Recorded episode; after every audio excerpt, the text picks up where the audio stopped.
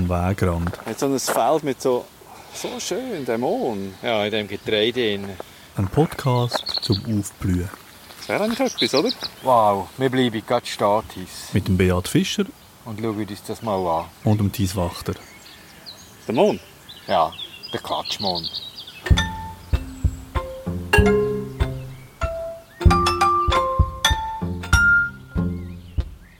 Beat, habe ich richtig gehört? Klatschmon. Ja, Klatschmond heisst die Pflanze. Jetzt ist es recht schwierig zum Klatschen, weil ich mit einer Hand das Mikrofon hebe. Da kann ich nicht richtig klatschen. Du mal klatschen. Nein, das Klatschen ist anders. Komm jetzt mal richtig. Applaus, Mensch. Was hat denn Dämon mit Applaus zu tun? Ja, also ich finde es ein bisschen komisch. Früher hat man scheinbar so ein Blütenblatt genommen, eines von diesen Vieren, und so einen Kreis gemacht mit der Hand, mit dem Daumen und dem Zeigefinger und nachher drauf geklatscht. Es gibt ein Loch. Und es hat so geklatscht. Mach's nochmal. Muss nochmal. Also jetzt nimmt der Beat da ein Blütenblatt nach dem anderen raus, weg, legt es zwischen den Daumen und Zeigefinger, macht er so, macht er so ein Grübli dort, legt es drauf und Das ist der Klatsch.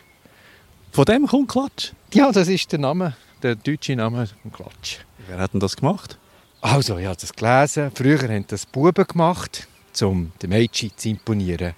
Und wenn es einen schönen Ton gegeben hat, so ein Klatschen, haben sie gehofft, dass es Küssli gibt. Und wenn es einen ganz lauten Klatsch gegeben hat, Knauf sozusagen, haben sie sich noch ein bisschen mehr erhofft. Wann ist das und wo? Das habe ich gelesen, das ist eine Legende. Früher. Früher halt. Wunderbare Geschichte eigentlich. Also es gibt viele Geschichten, wenn wir die Namen vielleicht anschauen. Ja, ist gut. Weil Pflanze heisst ja auf Latinisch Papaver roheas. Und Papaver, das ist also die Gattung von diesen Mohn oder auch die Familie Mohngewächs. Und Papaver heisst die Familie. Papaveracea, also Mohngewächse. Und die Gattung ist Mohn. Und der Name nimmt man an, kommt Jetzt hat er gerade einen Ausfall. Man muss dazu sagen, wir haben gestern geasset und unser Hirn ist noch nicht so schnell. Also ist ja gleich. Nein, der Name Papaver kommt aus dem Keltischen und leitet sich ab vom Wort Papa. Ah, tatsächlich? Von Papa? Papa. Und Papa ist eigentlich übersetzt Brei. Brei? Brei? Ja. Also ein Brei, den man geht. Und sehr wahrscheinlich ist es so, Name Papaver bezieht sich nicht auf den Klatschmond, sondern auf die nächverwandte Art Papaver somniferum, also der Schlafmond. Der Schlafmond. Aber jetzt bin ich gerade ein bisschen verwirrt. Also wenn, wenn meine Kinder mir früher Papa gesagt haben, dann haben sie eigentlich Brei gemeint. Ja, sie wollen Brei. Okay. Und was hat jetzt das mit dem Schlafmond zu tun? Also das, das wissen wir. Der Schlafmond ist eine sehr giftige Pflanze mit Opiaten, die man daraus herstellt. Ah, das wissen wir. Ja, das wissen wir. Und vor allem hat man ja früher, wenn Kinder geschrien haben und man hat sie müssen ruhig stellen hat man schnell in Brei ein bisschen vom Schlafmond reingetan. Das ist ja so wieder so eine Legende. Überhaupt nicht. Überhaupt nicht. Das ist tatsächlich passiert. Die Bauern hatten doch keine Zeit, gehabt, irgendwie sich gross um die Kinder zu kümmern. Die mussten arbeiten und wenn sie rumgeschrien haben, hast du einfach etwas drin und dann sind sie ruhig gewesen. Das ist in unseren Breitengrad. Also, man muss vielleicht dort schauen, wo die Pflanze herkommt. Also wir sind im mediterranen Raum, aber das hat man sicher auch zu uns übergenommen. Also wir sind jetzt zu Bern eigentlich, oder? Aber die Pflanze, der Ursprung vom Schlafmond. Aber das ist ja nicht Schlafmond. Nein, aber auch der Klatschmond kommt auch von diesem Gebiet. Also wir sind ja hier vor einem Getreidefeld, so einem Hartweizen. Und der Ursprung vom Klatschmond liegt höchstwahrscheinlich auch so in den ersten Kulturen, wo der Mensch eben Getreide abgebaut hat. Das heisst mediterran, vorderen Orient. Und der hat eigentlich der Mensch die Pflanze, der Klatschmond, immer mitgenommen. Dort, wo er eben Getreide abgebaut hat, schlussendlich auf der ganzen Welt. Also den Klatschmond findest du auf der ganzen Welt. Also mitgenommen ja nicht äh, bewusst, oder? Einfach mitgeschleppt. Ja, genau. Im Saatgut drin ist sie einfach mitgekommen, als blinder Passagier. Überhaupt nicht bewusst. Nein, es geht hier nicht um Schönheit, wie wir sie jetzt da so gerne anschauen, sondern es ist einfach dabei gewesen und die Samen sind ja so etwas von klein und fein, sie sind einfach mit. Das ist aber ein schöner blinder Passagier, muss ich sagen. Also es ist äh, wahnsinnig so ein, ein graziles Pflänzchen, rot. Das ist also wunderschön. Wenn man so eine ganze Menge von diesen Blumen in diesem Kornfeld drin hat, ist denn das eigentlich etwas, was dem Korn nicht schadet? Nein. Also die Bauern haben es nicht gern, sie es einfach wegspritzen. weil sie es als Konkurrenz empfinden. Und man sieht es ja in den Feldern, man hat nicht mehr so schön farbige Mohnfelder. Kornblumen ist noch, noch drin, das ist auch eine typische Ackerbegleitflora. Siehst du sie dort? Ja, genau. Also können es jetzt sagen, wir haben nämlich ein Zeitchen gehabt, bis wir da rund um die Stadt herum überhaupt ein Kornfeld gefunden haben, das ein recht Papaver drin hat, oder? Ja. Und auch andere Ackerbegleitfloren. Nein, der Bauer macht es jetzt bewusst, dass er das eben nicht wegspritzt. Und darum haben wir jetzt hier ein wunderbares Feld gefunden und es ist einfach eine Pracht, das Meer. Und wenn wir uns die Blüten vielleicht mal anschauen, oder die ganze Pflanze, ich habe es ja gar noch nicht vorgestellt. Ich habe das Gefühl, alle wissen, wie das aussieht. Aber wir müssen es halt doch noch genauer anschauen. Einfach bücken, das längert uns. Nur ein bisschen bücken. Okay, das schaffe ich noch. Siehst du, die ist verzweigt. Das ist eine stattliche Pflanze, wenn ich so ein Exemplar vornehme. Und für mich ist wunderbar die borstige Behaarung von dem Stängel. Was ist da daran wunderbar? Ja, das hat fast niemand so. Läng das mal an. Das, ist, das kratzt. Moment. Eigentlich wie, wie nie heute. Ich habe nämlich nicht rasiert heute. Ja, es ist wirklich ähnlich, das Borstig. Und zeig mal bei dir. Ja, das kratzt auch ein bisschen. Du hast ein bisschen mehr Haar. Das zeigt, was für eine innige Beziehung das wir zusammen haben. Dass er mir da an die Backe darf streicheln, der Beat. Und ich zu den Pflänzchen, wenn ich sie so streichle. Ja, das ist so ein ähnliches. Du hast fast eine erotische Beziehung zu den Pflanzen eigentlich. Das ist rein professionell. Rein professionell, okay. Und die Blätter sind relativ unscheinbar so tief eingeschnitten, wie wir sie hier sehen. Die lassen wir. Aber toll ist, bevor sie blüht, sehen wir Knospen und du siehst, typischerweise sind die Knospen so gegen oben gerichtet hangend. Ja. Und das sind eigentlich zwei Kelchblätter und da siehst du, die richten sich jetzt auf die Knospen und dann spaltet sich die und ich tue jetzt hier ein bisschen nachhelfen. Zack! Und dann siehst du die zerknitterten, zusammengefalteten, intensiv rot blühenden Kronblätter, die so innen verpackt sind. Und die beiden Kelchblätter, die fallen subito ab und die Blüte kann sich entfalten. Das ist schön. Siehst du, ich kann das einfach auffalten. Jetzt das, Atis. Holla du. Also ich meine, das ist wirklich Verpackungskunst, kannst du da sagen. Ja, das ist also wirklich, es ist noch ein bisschen zerknittert, so wie man es noch müsste glätten. Ja.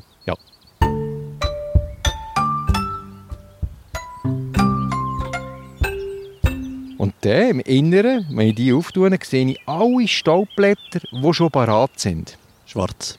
Ja, dunkel. Die Blüte ist sowieso ein Phänomen. Erstens, sie duftet nicht, aber sie leuchtet intensiv. Und sie gibt keinen Nektar ab, aber dafür extrem viel Pollen. Ich habe gelesen, eine einzige Blüte produziert bis zu zweieinhalb Millionen Pollenkörner. Das ist eine riesige Zahl. Das musst du zuerst einmal produzieren. Eine einzige Blüte. Und nach Literatur ist das die zweithöchste Menge, die wir haben von der einheimischen Pflanzenart. Pfingstrose tut noch bisschen mehr. Aber das ist das Number Two, kann man sagen. Das ist unglaublich. Und jetzt, wo wir die Blüte jetzt auftun, sehen wir das. Das ist ja alles voll. Und wenn ich jetzt da jetzt gehe, so ein bisschen dran rüttle, putsch, dann stübt es. Aber es stimmt nicht einfach so, sondern muss man sich holen. Und wir sehen hier gerade, wie die Pflanze funktioniert. Die hat eine zwitterige Blüte, also männlich und weiblich. Jetzt muss ich einfach schnell äh, einen Gedanken loswerden, weil es gibt so Parallelen zwischen dieser Blüte und dir. Du bist auch so ein bisschen zerknittert nach dem gestrigen Jassabend und entfaltest dich einfach mehr und mehr jetzt, äh, wenn du über die Blüte erzählst. Das ist mir jetzt einfach gerade aufgefallen. Okay, das lasse ich einfach so stehen. Ist das okay? Ja, das ist gut. Was willst du jetzt noch, noch über Twitter-Blüten und so noch theoretisieren? Also, ich noch sagen, der Jasso war also sehr gelungen. Gewesen. Ich bin also nicht irgendwie zerknittert ins Bett. Nein, äh, aber ich erinnere. Wir lernen das jetzt. Also, man sieht, im ersten Stadium ist sie männlich, das heisst, Pollen werden dargeboten und dann, wenn die Phase vorbei ist, wird sie weiblich und das sehen wir jetzt bei anderen Blüten sehr gut. Gehen wir da vielleicht schauen. Siehst du auf dem Göpfi, das ist der Fruchtknoten, die Striche. Ja, das ist der dargebotene Pollen. Ja, also nebendran, das ist die Narbe, die aktiv ist. Die Striche, das sind jetzt hm, zwölf da, es hat immer so etwa acht bis 18 von diesen Strichen. Siehst du die auch Ort? Ja, und die bleibt dann dort. Also wenn, wenn die Blütenblätter wegfallen, dann sieht man das immer noch. Ja, genau. Und das gibt dir die Fruchtkapseln. Also, jetzt müssen wir schnell ein bisschen Biologie machen. Was passiert? Wir machen die ganze Zeit Biologie. Ja, jetzt gehen wir weiter. Jetzt gibt es Bestäubungsbiologie. Also wenn die Blüte so offen ist, dann will sie ja immer das Gleiche, sie will gesehen werden. Da werden die Bestäuber angelockt, das sind Bienen, also Wildbienen und Honigbienen, nachher der Homali, oder Schwebfliegen. Und die kommen. Wir haben jetzt zwar nicht so viel gesehen, obwohl die Pollenproduktion ist eigentlich am 10 Uhr am Morgen am höchsten. Also das ist nicht immer gleich. Und der soll die Bestäuber kommen. Und wir sehen auch, die Blütenblätter, die sind so etwas fragil. Die gehen ja fast ab, wenn jetzt der Wind kommt. Also die sind nicht länger als ein paar Stunden oder höchstens einen Tag sind die dran. Und wieder werden die angelockt. Und der, wenn jetzt da zum Beispiel ein Homali fliegt, er macht jetzt mit der Hand, tut ja. er ein Hummerli darstellen. Und ich habe jetzt hier eine Blüte und du siehst sogar im Zentrum von so einem Kronblatt noch, siehst du den dunklen Fleck? Ja, den sehe ich. Sehr gut, weil der weiss Homali oder der Bestäuber gerade dort muss ich fliegen, dort gibt es den Pollen und das ist gerade am richtigen Ort. Also das ist wie ein Haar auf einem Helikopterlandeplatz? Das ist genau so. Du musst gerade am richtigen Ort sein, weil wenn das Homali kommt, und das ist jetzt vor allem nur beim Homali, das Homali ist schon schwer, dann geht dann aber das Kronblatt gerade weg manchmal, und es muss eigentlich auf den Fruchtknoten. Und dort muss es ja, weil es schon vielleicht bepudert ist am Bauch vom vorherigen Besuch mit dem Pollen und der hockt es genau auf dem Fruchtknoten und dann hat es die Fremdbestäubung. Also die Blütenblätter sind darum so grazil und so fein, weil sie eben nicht wollen, dass man auf sie hockt. Ja, die Pflanzen wollen, dass die Insekten, die Bestäubenden, ins Zentrum gehen. Aber zum Werbung machen braucht es das ganze Paket. Aber sie sind so fragil, wenn das Insekt kommt, dann kann es einfach abgehen. Dann wüsste ich, oh, da habe ich keine Haut, ich muss in die Mitte. Und dort wüsste ich natürlich auch, dort kann ich meine Pollen fressen, dort kann ich meine Pollen sammeln. Und dann gehen sie weiter. Etwas habe ich jetzt vermisst, merke ich gerade. Was? Also es gibt einen ganz spannenden Partner, der die Pflanze hat. Das ist die Mohnmauerbiene. Kennst du die? Nein. Also die ist auch ganz, ganz selten. Ich bin vorhin ein bisschen schauen, weil die braucht einen offenen Boden. Und die macht im offenen Boden, tut das kleine Beijali äh, das Loch graben, vielleicht 4 cm tief. Und das Bein geht tatsächlich geht die intensiv rot leuchtenden Kronblätter holen und tut die Röhre innerlich austapezieren mit dem Mohn. Und wir wissen nicht, wieso sie das macht.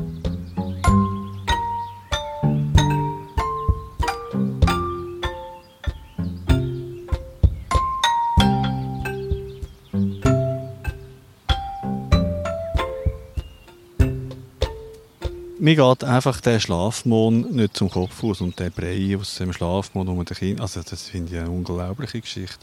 Aber ähm, kann man sich da auch betäuben mit dem da? Eigentlich nicht, weil die Inhaltsstoffe, die Alkoholoid fehlen. Also es ist auch giftig, der Klatschmond, aber nur leicht giftig. Alles ist echt giftig. Was mir dafür sehr gut gefällt, wenn die Bestäubung durchgeführt ist worden, siehst du, dass die Kapsel wächst und das sieht aus wie eine kleine Schlafmondkapsel, wenn du das anschaust. Ja, also ich weiß jetzt nicht genau, wie der Schlafmond aussieht, aber ich nehme es jetzt an. Das ist genau so eigentlich. Einfach ein bisschen grösser und das wird dann angeritzt und dann tust du den Saft dort nehmen. Im Schlafmond? Ja. Ich habe jetzt hier eine Pflanzenkapsel abgerissen und du siehst da den Saft. Ja, so einen weißen, milchigen Saft. Ja. Das ist typisch, dass die Pflanze auch so einen Saft hat. Und das ist eigentlich ähnlich der Saft wie der beim Schlafmond. Und die Kapsel, die ich jetzt auch ein bisschen auf. Die ist jetzt noch nicht ganz reif. Und dann siehst du, ups, hat das viel Samen. Das sind extrem kleine Sämli, winzig. Siehst du die, die kleinen Pünktchen? Ja, ah, äh, eben apropos Mohn, Mohnsamen. Also das, was man als Gewürz braucht, das ist doch schwarz. Genau, die sind reif, aber das ist immer der Schlafmohn. Wo Was? man Mohnbrötchen hat, das ist nie der Klatschmohn. Und da ähm, hat man nicht irgendwie Halluzinationen nachher? Leider, also nein, hast nicht. Du müsstest viel essen. Die Opiate sind ganz, ganz gering drin. Das heisst, du müsstest ziemlich viel essen. Hm. Das heisst ja, dass eigentlich für die Mohnsamenproduktion muss man ja Schlafmohn haben, wo man dann auch gleichzeitig kann Opium produzieren oder was? Also das ist dann ein Prozess noch, du tust einfach den Saft sammeln. Wo wird das vor allem gemacht? Also in Tasmanien bin ich mal in einem Feld gelandet, wo die Bauern gekommen sind. Das ist alles voll. Nein, das sind warme Gegenden, kann man sagen, im Mittelmeergebiet vor der Orient. Dort wird das gemacht. Wieso sind die Bauern dort in Tasmanien? Ja, weil ich nicht genau gewusst habe, was das für Felder sind. dann bin ich mit dem Auto gefahren und subito ging in die Felder rein und habe Freude gehabt. Wow, das ist alles Schlafmond, kurz vor der Ernte. Fünf Minuten später sind drei Autos gekommen. Hey, was machen Sie da? Und so. Haben das Schild nicht gesehen. Was für ein Schild? Riesiges Schild, etwa fünf Meter groß, Keep Out. Den habe ich nicht gesehen. Ich bin nur gerade ins Feld hier mit diesen Opiumkapseln. Und dann hat mir nachher gesagt, im Moment ist es so, dass so Busse vorbeikommen und ihre Ernte eigentlich abernten. Also Räuber, böse. Aber ich war ihnen lieb und dann haben wir uns länger unterhalten. Hm, das ist jetzt wieder eine lustige Geschichte. Also das zeigt auch wieder, dass der Beat, wenn er eine Pflanze sieht, eine Blume sieht, dann vergisst er alles rund um sich herum, sieht keine Schilder mehr und fährt einfach drauf los und läuft einfach mit ins Feld hinein. Ja, Wir sind jetzt aber am, am Rand, also wirklich am Wegrand vom Feld. Es gibt aber noch andere Leute, die manchmal sehr gute Beobachter sind. Es gibt einen, der hat Francais geheissen. Das ist ein Français? Français hat er geheißen, ja. War das ein Franzose? Nein, ich habe einen österreichisch-ungarischen Doppelbürger gesehen. Philosoph und Botaniker. Und der hat 1919 ein Patent eingereicht in Deutschland für einen Salzstreuer. Salzstreuer kennst du, oder? Ja, das kenne ich, ja. Also, ist gut. Und nachher, also, wer kennt das nicht, ein Salzstreuer? Aber einen ganz bestimmten. Er hat eigentlich genau die Form von dieser Kapsel vom Klatschmon imitiert. Weil jetzt haben wir hier gerade keine Reife. Da gibt es den unten an dem Deckel, also die Narben sind, da gibt es da die Löcher. Und das ist eine sehr hohe Produktion von Samen hier in einem, vielleicht so 2'000 bis 5'000. Und die sind ja so fein. Und nachher ist die ganze Pflanze so im Wind, wenn das so windet, ist das so, dass der Wind reinkommt und das gibt eine kleine Turbulenz und dann tut es die Samen durch die kleinen Poren rausstreuen. Vielleicht in einem Radius vielleicht von 4 Meter. Wenn es natürlich mehr Wind hat, tut sie sich noch weiter verwehen. Jetzt, tust fast so ein bisschen, jetzt macht der Beat so ein fast ein bisschen wie Eurythmie. Also tut er so, so, so schwunghafte, windige Bewegungen mit dem Arm machen. Wir sind eben da auch gerade in der Nähe von einer Rudolf Steiner Schule, vielleicht drum. Das ist. Auf jeden Fall hat er das beobachtet und er denkt, ja, das ist ja ziemlich clever. So kann ich mein Salz vielleicht auch verstreuen. Jetzt hat einen Haken, weil die Pflanze ist eigentlich so eingerichtet, dass das Salz auf alle Richtungen verstreut. Und ein guter Salzstreuer will schon eine zielgerichtete ähm, Streuung. Das heißt, das Patent von dem Herr France ist äh, nicht groß rausgekommen. Nein, aber es ist wichtig weil es ist echt der Anfang von dem Forschungszweig von der Bionik, wo man also rausgeht als Mensch und beobachtet, was bietet die Natur und nachher das technisch tut nachvollziehen. Weißt, der Klettverschluss ist ein gutes Beispiel, oder? Da hat man ja auch gesehen, Kletten, die Pflanzen, die können wir übrigens im Herbst anschauen. Und Klettverschluss braucht man als Mensch und das ist ganz klar abgeschaut. Und da der Salzstreuer eben auch. Das sind so die Legenden, die Botaniker gerne erzählen, um sich ein bisschen wichtig zu machen. Ich weiß jetzt nicht, was das soll. Du musst dir das mal vorstellen, das ist so etwas Geniales. Ja, ich, meine, ich wollte jetzt nicht mit dir über den Klettverschluss streiten. Ich sage nur.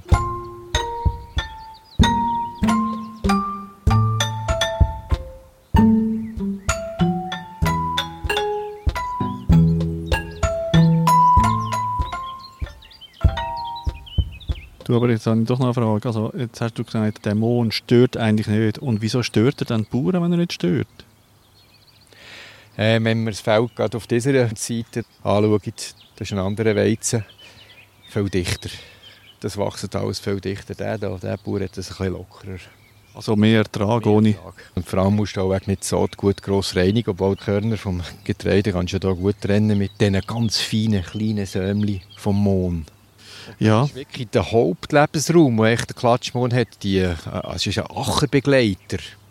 Und zwar liebt er oder er braucht sogar die äh, kleine Zerstörung vom Boden, dass also der Bauer kommt achern und die Zömli, die er eben zu Abertausenden produzieren kann, können im Boden warten, zehn Jahre vielleicht. Aber nur die obersten Schichten sind jeweils keimfähig. Also wenn der Bauer kommt achern, dann werden die so durcheinander gemacht im Boden und die zoberst, die fangen dann an zu keimen. Das ist jetzt auch wieder eine schöne Symbolik, die einfach zeigt, dass auch durch eine Zerstörung etwas Schönes kann keimen kann. Kann man schon so sagen. Oder wo siehst du sonst? Das sind so Schottflächen, Ruderalflächen, Bahnböschungen, wo eben immer ein bisschen das Durcheinander ist mit dem Boden. Dort geht er gut. Weißt du, was mir auffällt? Das Rot von dem Mond erinnert mich an das Ferrari-Rot von meinem Velo, das da hinten steht. Ja und nein. Wenn ich hier reinschaue, sehe ich die Variabilität von dem Rot ist ja schon gross. Also das ist viel bleicher da, das ist viel intensiver. Es kann- Das, was du jetzt gerade aus, ausgepackt hast, das ist eben ganz, das ist- ganz das intensives intensiv, Rot. Und das ist natürlich attraktiv. Ferrari-Rot ist attraktiv, das Rot ist attraktiv. Für uns.